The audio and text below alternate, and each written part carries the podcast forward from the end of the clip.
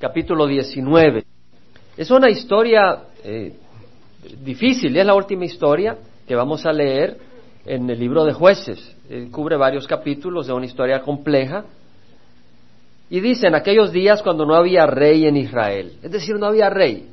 Sí había rey, era Jehová, pero ellos realmente no estaban siguiendo a Jehová, se apartaban, porque no lo veían visiblemente. Es como aquella persona que eh, cuando lo ven, no roba, ¿verdad? Pero cuando no lo ven, roba, pues.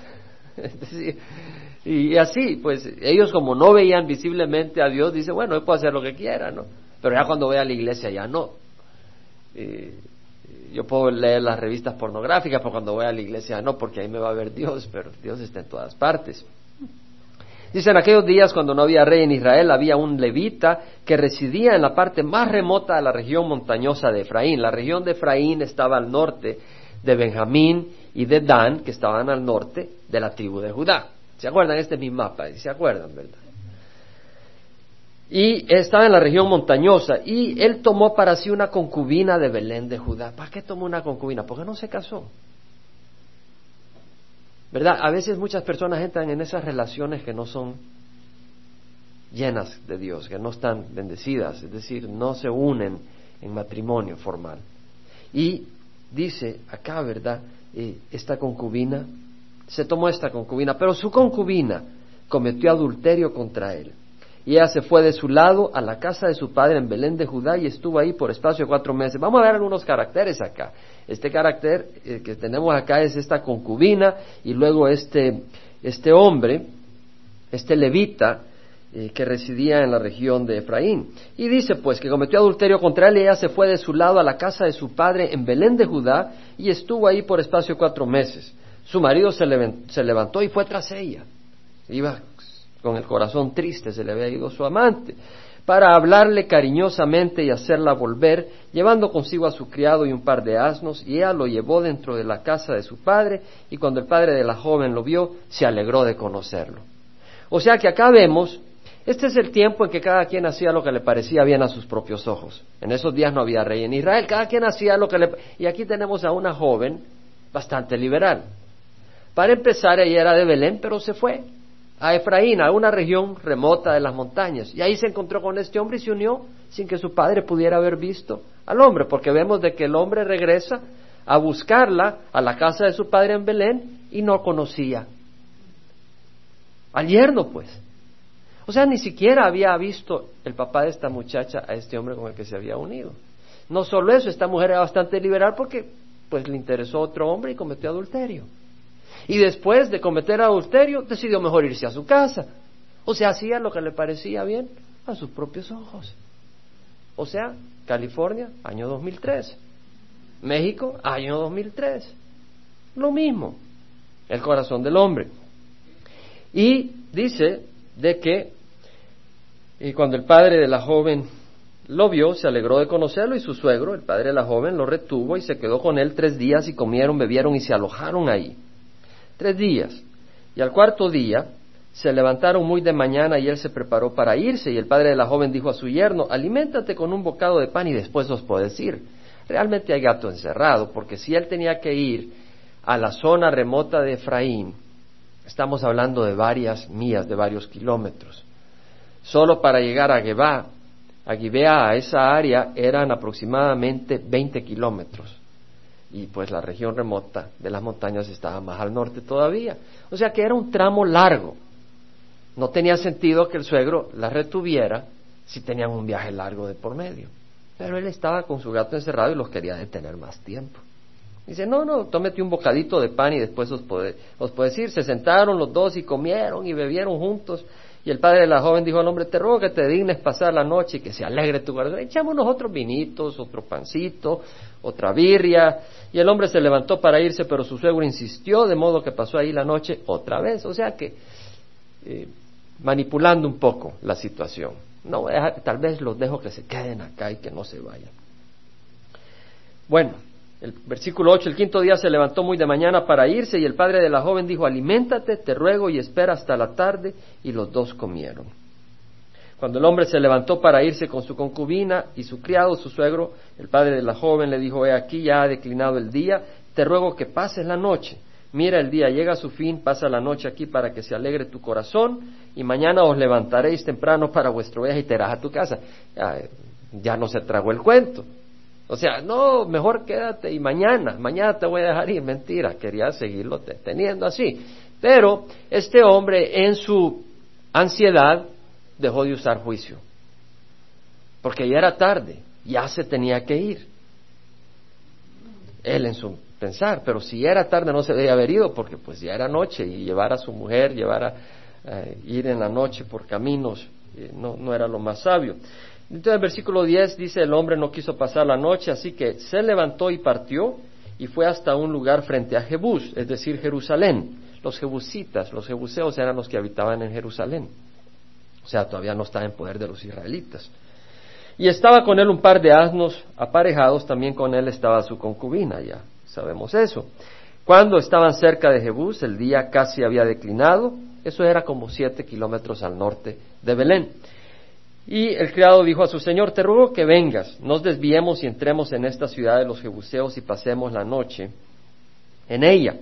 Pero su señor le dijo, no, no nos desviaremos para entrar en la ciudad de extranjeros, que no son los hijos de Israel, sino que iremos hasta Gibea, es decir, iremos más al norte. O sea, no quería él arriesgarse y estar en una ciudad de gente que no era israelita, que conocía la ley de Dios, que era el pueblo de ellos. Dijo, no vamos a tomar ese riesgo, vámonos hasta Gibeá.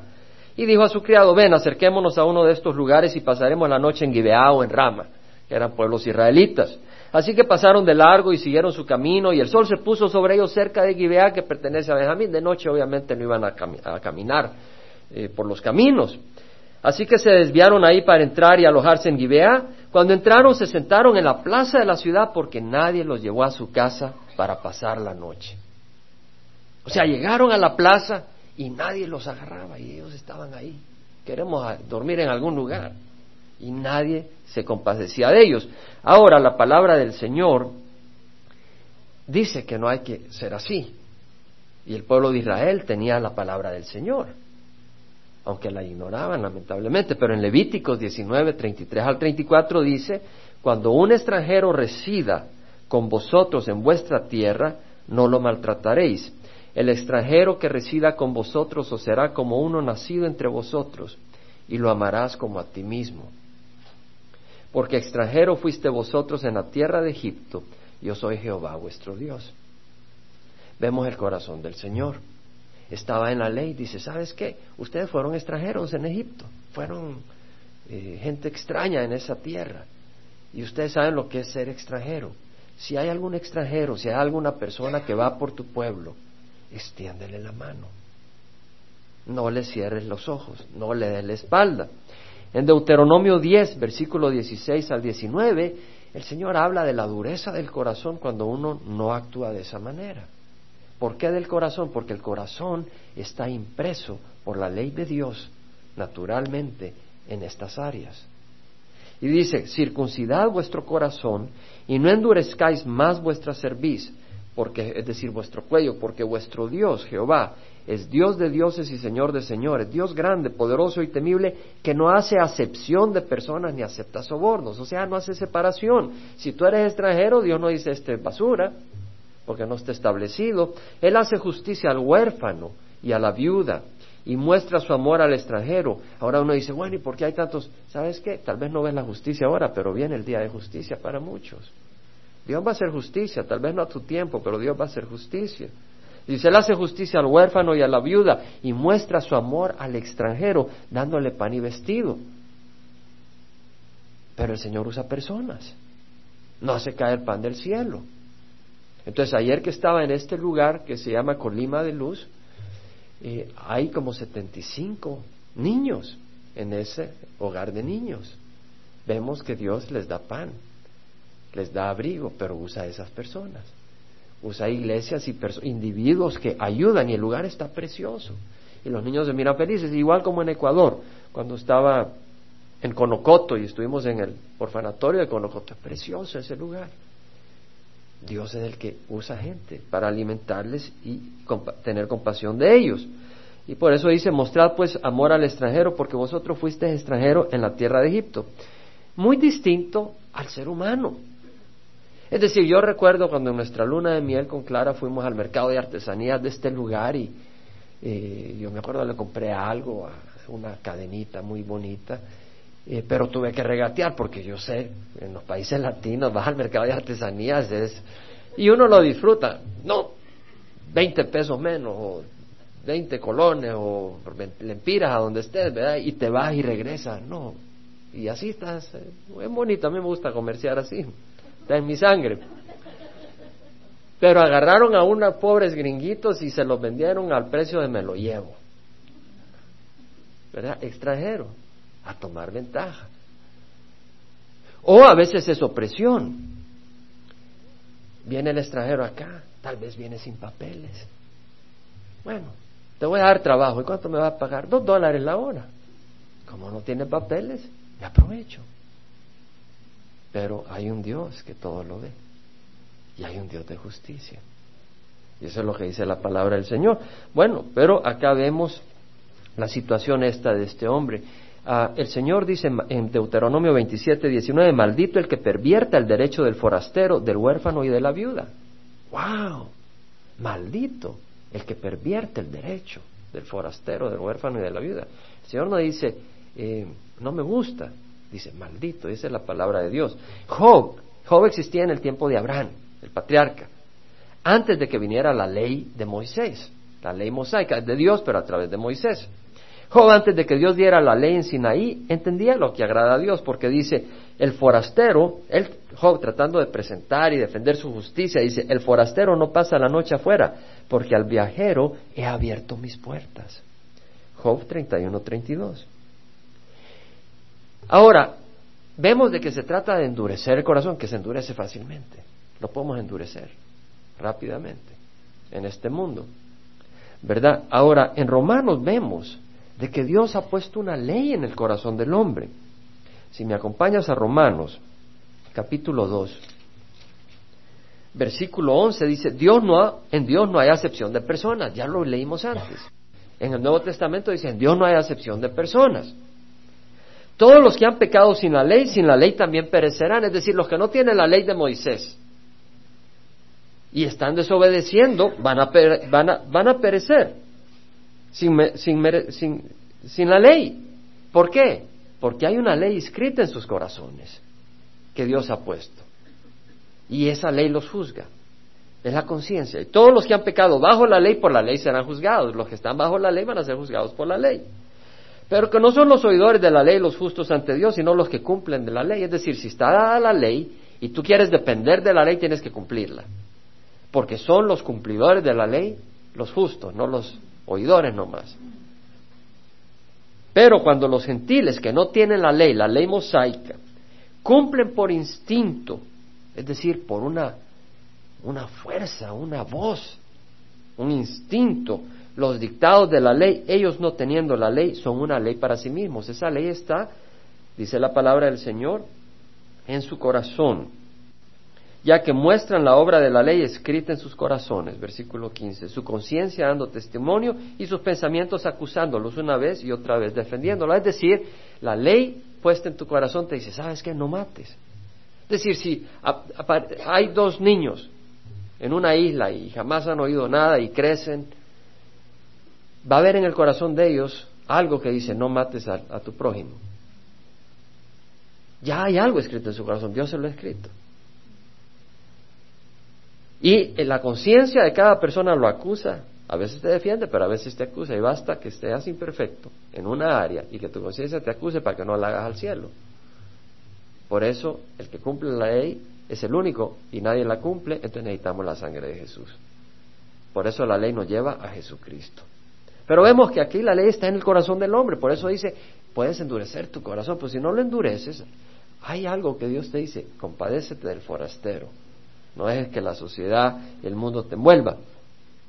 El Señor habló, no solo está en el Antiguo Testamento, si vamos a Mateo 25, tienes cuando el Señor venga, y esta es profecía, Mateo 25, el Señor dice, cuando el Hijo del Hombre venga en su gloria, el Señor viene, Jesucristo viene Y dice, cuando Él venga en su gloria y todos los ángeles con Él, entonces se sentará en el trono de su gloria y serán reunidas delante de él todas las naciones. Y separará unos de otros como el pastor separa las ovejas de los cabritos. Pondrá las ovejas a su derecha, los cabritos a su izquierda. Entonces el rey dirá a los de su derecha, venid benditos de mi Padre, heredad el reino preparado para vosotros desde la fundación del mundo. Es decir, venid a los de su derecha, a las ovejitas. Ven, cuando Jesús venga, eso no es cuando venga a arrebatar su iglesia, porque cuando Jesús venga a arrebatar a su iglesia, Él no va a separar, Él se lleva a la iglesia y vienen siete años del juicio de Dios sobre la tierra. Después de esos siete años viene Jesús a reinar y venimos con Él. Y cuando viene Jesús a reinar, Él viene y al mundo lo trae a juicio y separa las ovejas de los cabritos.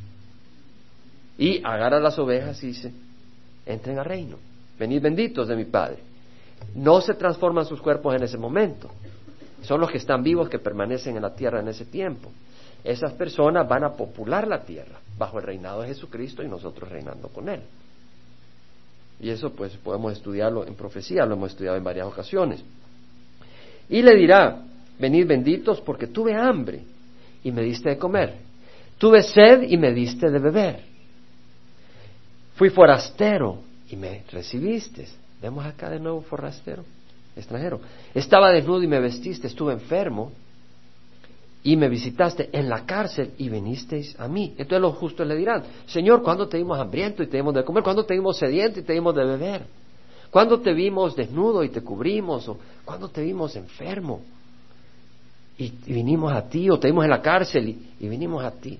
¿O cuándo te vimos forastero? ¿Cuándo te vimos como forastero? El Señor le dice, mira, le dice, en verdad os digo que cuando lo hiciste a uno de estos hermanos míos, aún a los más pequeños, a mí lo hiciste. Y luego dirá a los de la izquierda, apartados de mí, malditos al fuego eterno. ¡Wow! Hay un fuego eterno, hay un infierno. Hay un infierno.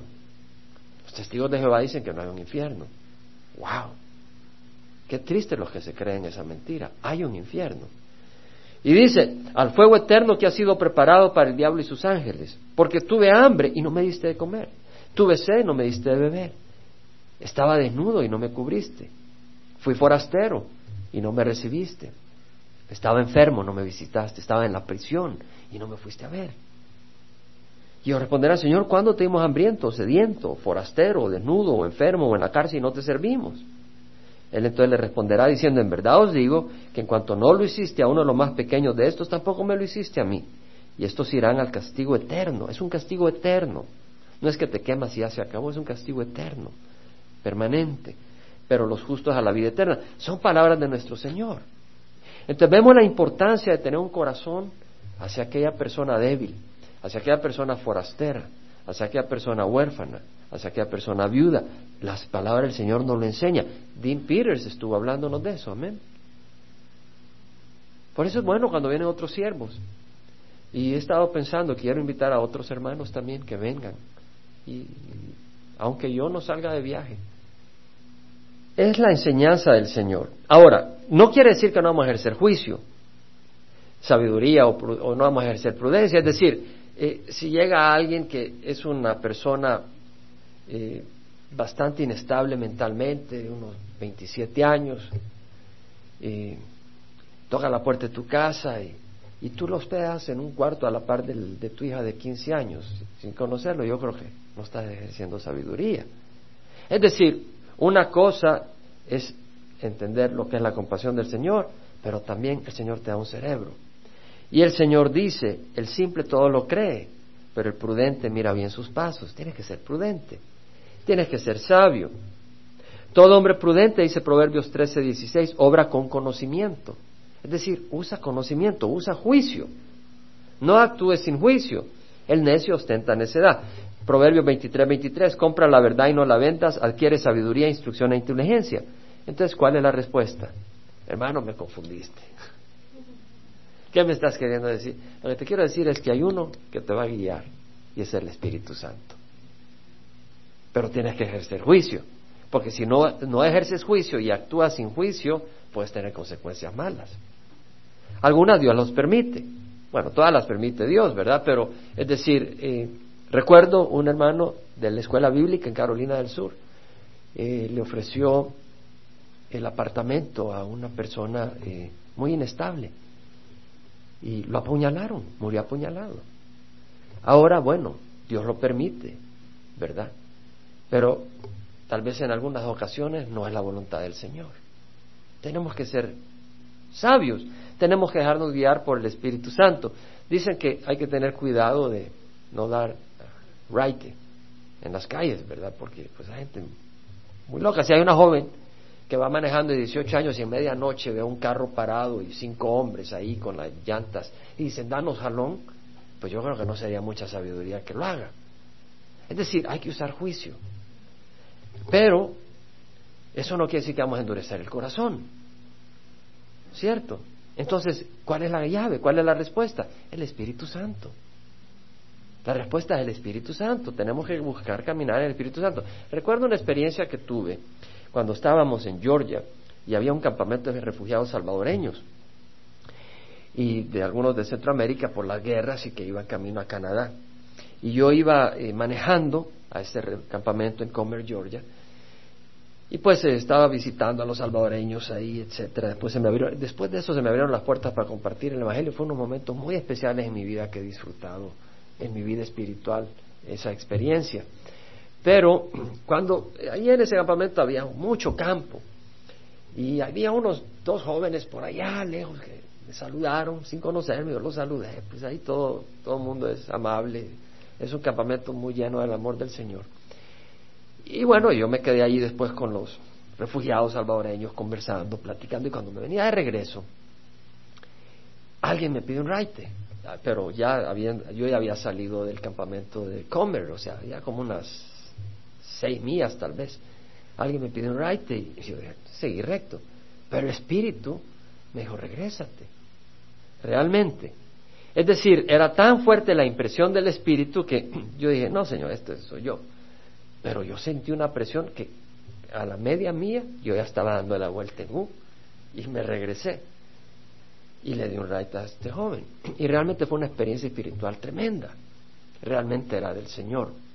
Nunca se me olvida porque este joven me decía que había viajado toda la noche, eh, había pedido un right y le habían dado un right y él le manejó a la persona, porque estaba muy cansado, entonces él le manejó toda la noche.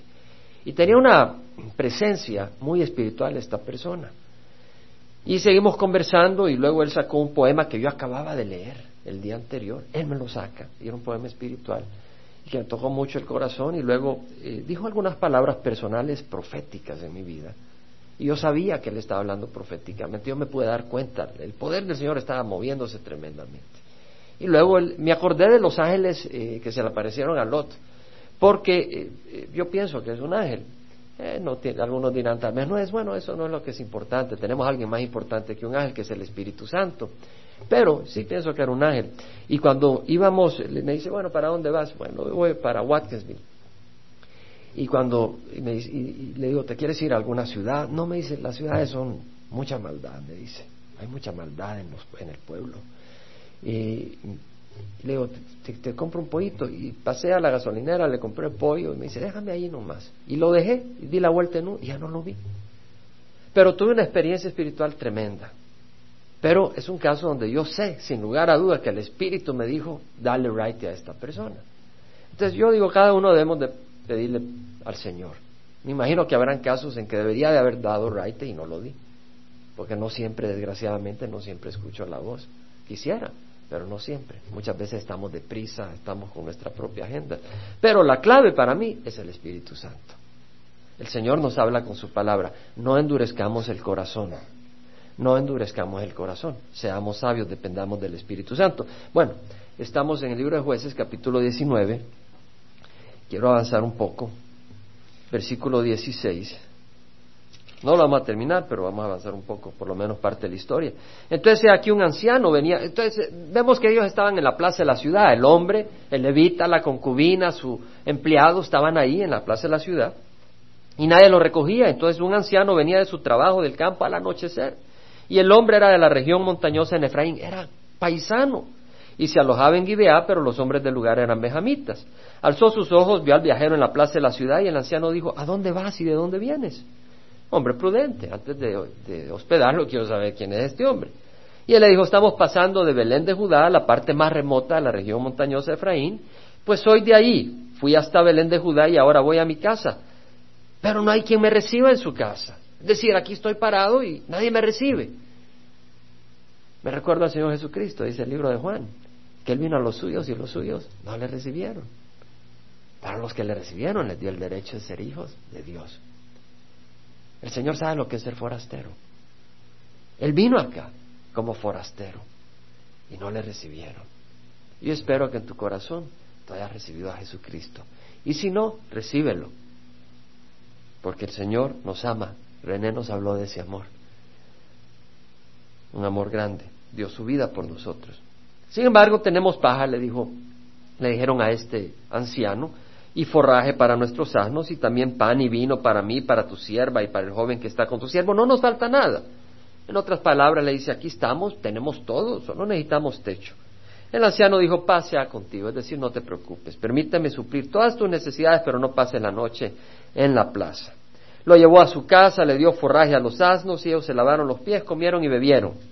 Mientras se alegraban, he aquí los hombres de la ciudad, hombres perversos, rodearon la casa y golpeando la puerta hablaron al dueño de la casa, al anciano, diciendo, saca al hombre que entró en tu casa para que tengamos relaciones con él.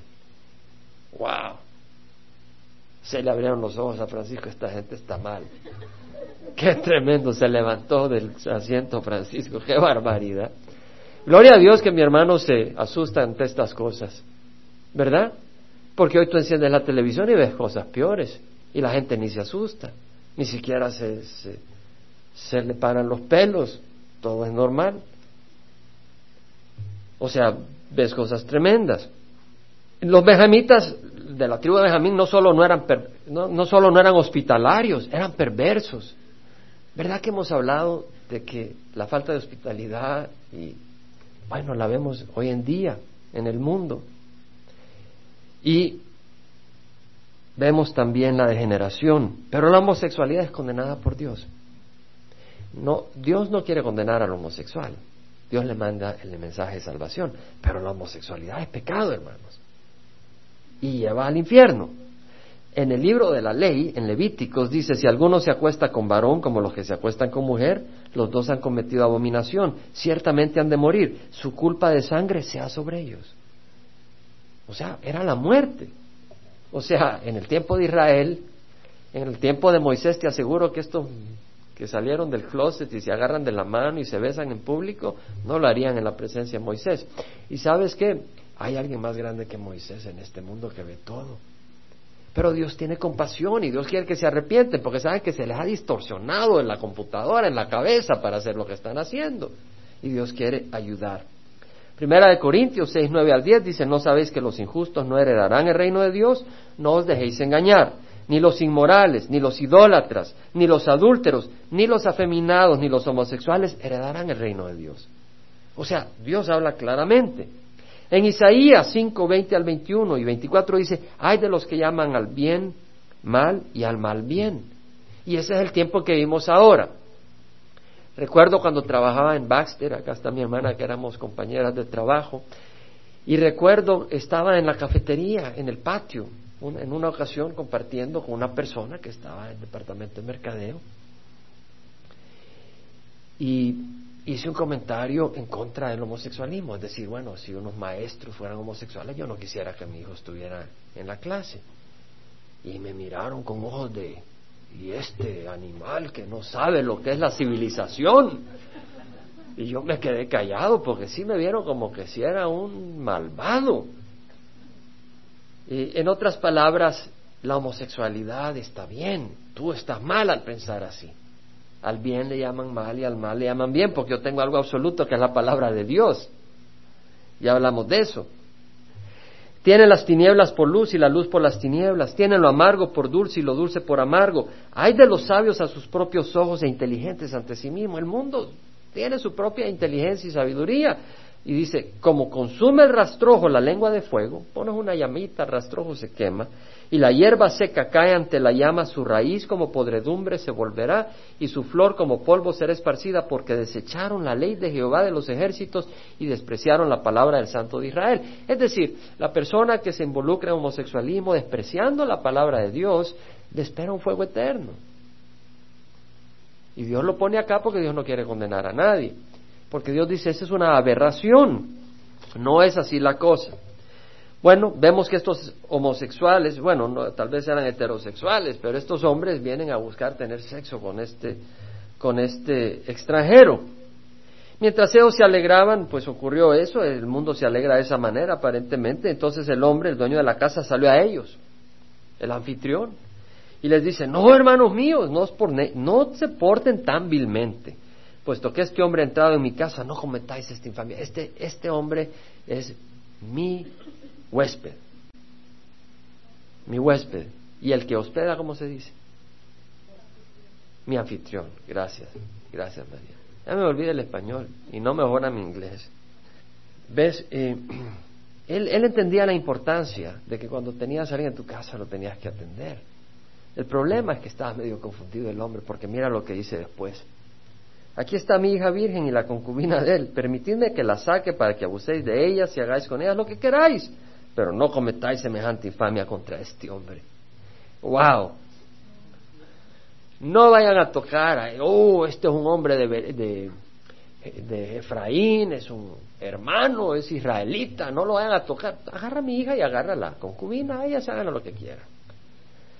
Entonces lo que vemos acá es de que él estaba bien intencionado, pero bien confundido. Y así está el mundo de hoy, ¿verdad? California, año 2003. Mucha gente bien intencionada, pero súper confundida, hermanos. Ahora, en Deuteronomio, la misma ley, dice la palabra del Señor, maldito el que pervierte el derecho del forastero, del huérfano y de la viuda. O sea que no solo defiende al forastero, sino al débil. Es decir, la viuda, al huérfano, a la virgen, a la concubina, defiéndelas no las entregas a estos leones. El corazón de Dios es defender al débil, no usarlos para protegerse, eso es cobardía. Pero el mundo así está de torcido. Hoy en día, si destruyes el huevo de un ave en extinción, de, de las águilas, de bald eagle, si destruyes huevo de ave en extinción, te ponen multa. Te ponen multa y te meten a la cárcel. Pero si matas a un bebé de cinco meses, te ayudan económicamente para matarlo. O sea, buenas intenciones, ¿verdad? Pero están bien torcidas las intenciones, están, bien confundidos. O sea, muchos pelean por la libertad de que cada persona eh, puede creer en la religión que quiera. Está bien, todo el mundo puede creer. Mira, fabuloso, ¿viste los budistas? Qué interesante lo que, lo que practican. ¿Viste los hindús? ¿Viste qué interesante? Todos los dioses, qué culto, que esto es cultura.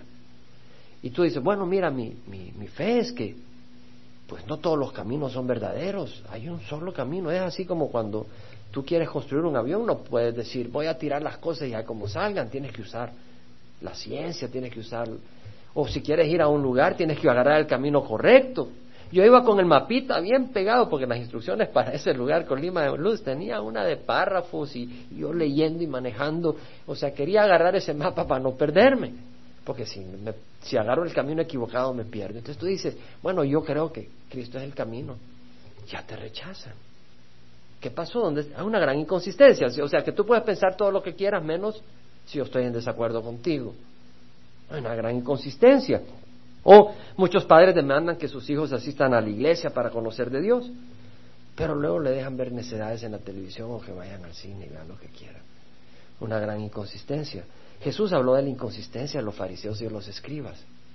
Los escribas y fariseos vinieron a Jesús y le dijeron, maestro, ¿cómo es que tus discípulos no observan la tradición de los ancianos? Porque no se lavan las manos antes de comer el pan. Jesucristo le dijo, bueno, ¿y ustedes por qué quiebran el mandamiento de Dios por observar la tradición de los hombres? Porque Dios dijo, honra a tu padre y a tu madre, y el que hable mal de su padre y de su madre, que muera. Pero ustedes dicen, ¿verdad? Si ustedes tienen algo que puede ser de utilidad para sus padres, les dicen al padre, padre, eh, yo se lo he ofrecido a Dios, lo que pueda ser de utilidad tuya se lo he ofrecido a Dios, y entonces ya no tienen la obligación de honrar a su padre y a su madre. Le dice, hipócritas, ustedes con los labios me, me honran, pero con el corazón están lejos de mí. Atienden únicamente tradiciones de hombres y no la palabra de Dios. Es decir, ellos habían agarrado estas enseñanzas, estas tradiciones, para ser más espirituales, y luego estaban observando las tradiciones, pero estaban haciendo la costa de la palabra de Dios. Yo creo de que es importante eh, y pedirle al Señor que nos ayude a entender de que no estemos creyendo que estamos haciendo algo espiritualmente, pero estamos rechazando la palabra de Dios en forma personal. ¿Me explico? El Señor no lo dice. Es Mateo 15 donde el Señor habla de eso, de esa inconsistencia de los fariseos y de los escribas. Eh, los discípulos le dijeron, Señor, ¿se diste cuenta que los fariseos se escandalizaron? Y él le dijo, toda planta que mi Padre Celestial no ha plantado será desarraigada. Son ciegos guías de ciegos. Y si, son, si, un, si un ciego guía a otro ciego, ambos caerán en el hoyo. Pedro le dijo, explícanos la parábola. Y le dijo Jesús, también vosotros estás faltos sin entendimiento. Porque el Señor les dijo que lo que entra no es lo que contamina, sino lo que sale de la boca. Entonces explícanos eso. Y el Señor le dice, bueno, ustedes todavía están sin entendimiento. Lo que sale de la boca proviene del corazón y eso es lo que contamina al hombre. Le dice, porque lo que entra, no te preocupes porque va al estómago y luego se elimina. Eso no te contamina. Es lo que sale de la boca lo que proviene del corazón, y eso es lo que contamina al hombre. Es decir, del corazón provienen malos pensamientos, homicidios, adulterios, fornicaciones, robos, falsos testimonios, calumnias. Hermano, las calumnias contaminan. Los falsos testimonios contaminan. Los adulterios, los homicidios, todas estas cosas contaminan. Estas son las cosas que contaminan al hombre. Pero comer sin lavarse la mano no comparte. Es decir, los escribas y los fariseos estaban poniendo un énfasis en ciertas actitudes religiosas, pero estaban rechazando la palabra de Dios en, manera personal. Vemos pues de que este hombre, que fue anfitrión de Levita, de la concubina, del siervo que venía con ellos, tenía buenas intenciones, pero estaba en oscuridad. Estaba totalmente oscuro. ¿Qué necesita el hombre para tener luz? La palabra de Dios. Dice la palabra, lámpara a mis pies tu palabra y luz para mi camino. Dice, la exposición de tus palabras imparte luz, da entendimiento a los sencillos. Es la palabra de Dios lo que te da entendimiento. Salmo 119, 130, la exposición de tus palabras imparte luz, da entendimiento a los sencillos. Necesitamos la palabra del Señor para tener entendimiento. Salmo 119, 9, ¿cómo puede el joven guardar puro su camino? Guardando tu palabra. Es decir, si tú quieres caminar en el camino del Señor, tienes que conocer la palabra de Dios. Me decía eh, una persona ayer, ¿verdad?, que trabajaba con alguien que tenía un lenguaje, pero soez. Y, le, y, dice que pues iba, todo, iba dos veces a la semana a la iglesia. Y le dice, oye, le dice, tú vas a la iglesia todo el tiempo, pero tienes un lenguaje soez, le dice. No le dice, con que no uses el nombre de Dios en vano, estamos bien. Y viene y agarra la palabra y dice, ¿no has leído? No, no había leído. Es decir, ¿cómo vas a saber si no lees la palabra del Señor? Por eso nos reunimos a estudiar la palabra del Señor. Muy necesario. Oseas, Dios dice en el libro de Oseas 4:6, mi pueblo es destruido por falta de conocimiento. O sea, la falta de conocimiento espiritual destruye. Vamos a terminar en jueces 19, 25 al 26. Dice que los hombres no quisieron escucharle, así que Levita tomó a la concubina y las trajo a ellos. O sea, querían tomar, querían tomar al hombre, pero vino el, el levita y el anfitrión y vemos que eran los ambos. Los ambos. Eh, el levita tomó, perdón, los hombres que venían a atacarles eh, no quisieron escuchar, no quisieron, y tomaron pues a la concubina que el levita les entregó y la trajo a ellos. Ellos la ultrajaron y abusaron de ella toda la noche hasta la mañana. O sea, qué barbaridad. Eh, bestias, bestias. La pobre joven agonizando y estos hombres disfrutando. ¿Cómo es posible? Algo tiene que estar mal. Algo está mal. Ahora, tengamos cuidado en hacer lo que hace la sociedad hoy en día, que entonces viene alguien, asesina, y si alguien está mal, pobrecito, no lo metas a la prisión, simplemente dale ayuda psicológica. Y si tú dices, no, este es digno de muerte, qué bárbaro, ¿cómo eres así? Pero ellos son los primeros que están proponiendo que a un bebé lo, lo en el vientre de la madre. Una gran inconsistencia. No tienen la palabra de Dios. Dice, la ultrajaron toda la noche hasta la mañana, entonces la dejaron libre al amanecer. Cuando amanecía, la mujer vino y cayó en la entrada de la casa del hombre donde estaba su señor, hasta que se hizo de día. Es decir, la mujer se arrastró.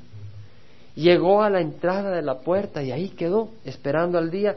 Y al levantarse su señor por la mañana, abrió las puertas de la casa y salió para seguir su camino. Ni siquiera iba a ir a buscar a su concubina.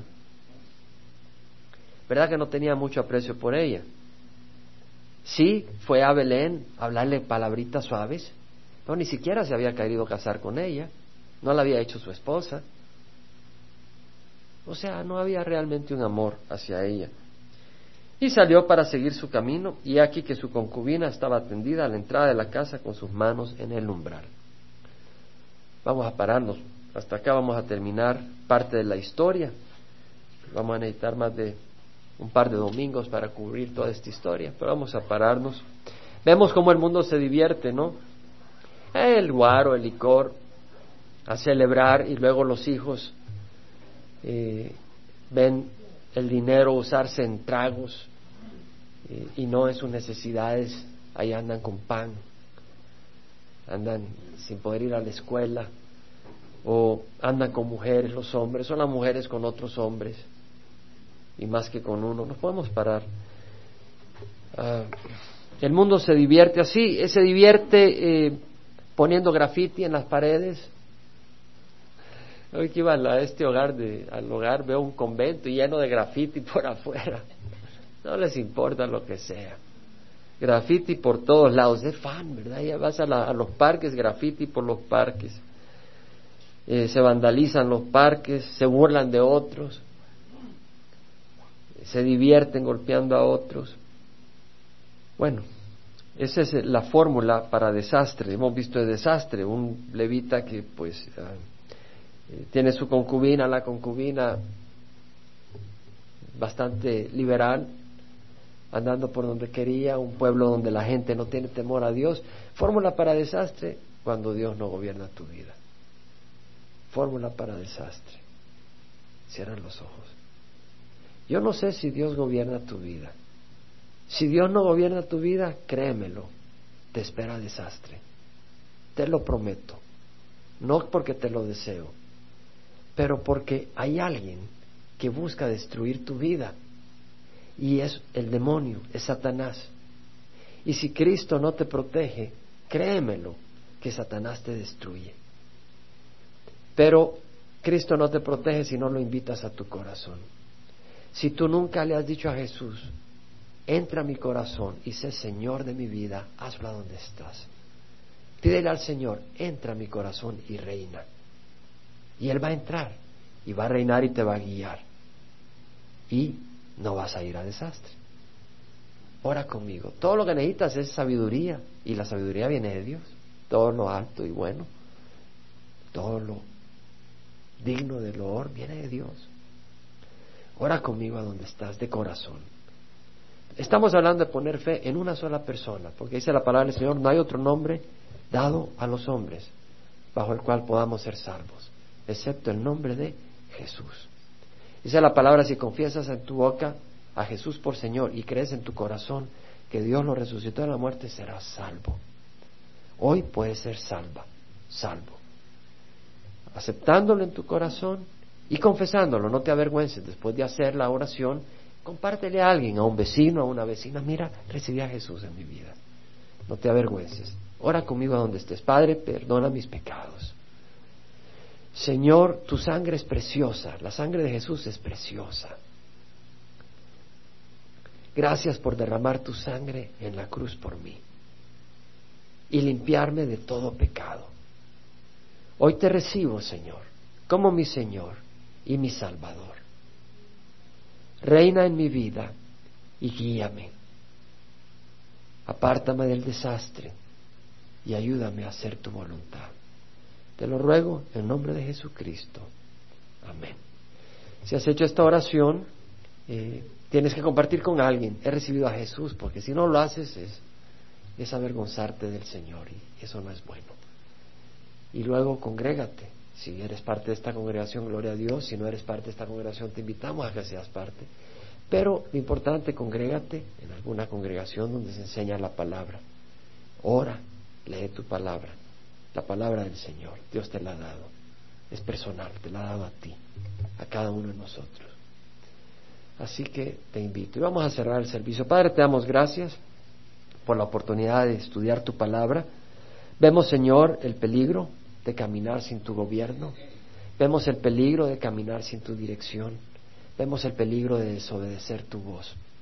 Padre, yo te ruego que nuestros corazones obedezcan tu voz.